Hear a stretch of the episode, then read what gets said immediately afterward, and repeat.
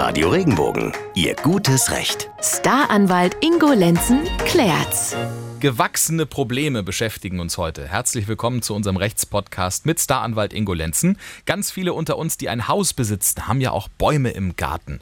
Bei einigen ist es sogar Pflicht, dass man Bäume pflanzt, wenn man ein Grundstück mit Garten bebaut kann allerdings auch zum Problem werden. Das lernen wir heute. Bei Andrea aus Sinsheim im Rhein-Neckar-Kreis ist das so. Auf ihrem Nachbargrundstück steht ein sehr hoher, mächtiger Baum, der ihr in ihrer Küche das Tageslicht wegnimmt.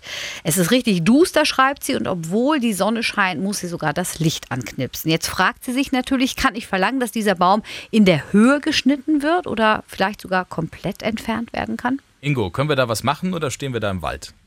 Also einen Baum in der Höhe zu beschneiden, das würde ja auch schon das Leben dieses Baumes bedrohen. Und da sind wir auch schon beim Kernpunkt der Angelegenheit.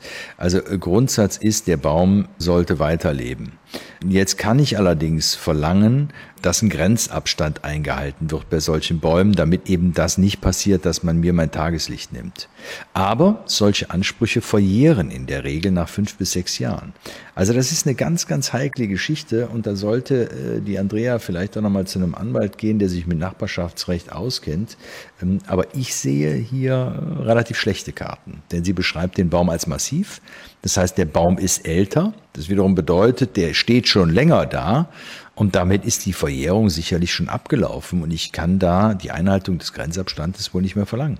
Und wenn ich da jetzt gerade erst eingezogen bin? Ich bin ja dann immer daran gebunden, was der Voreigentümer oder der Vormieter schon getan hat und welche Rechte der geltend gemacht hat. Also wenn der da zugewartet hat die ganze Zeit, dann gilt das auch für mich. Also dann ist es auch bei mir verjährt. Die Verjährungsfristen fangen ja nicht ähm, immer wieder von neuem an zu laufen, je nachdem wer der Eigentümer ist, sondern ähm, die fängt an zu laufen ab Pflanzen dieses Baumes und da spielt es keine Rolle, wer der Eigentümer war. Also wenn frisch eingezogen mit dem Vormieter reden, wann der Baum da hingepflanzt wurde.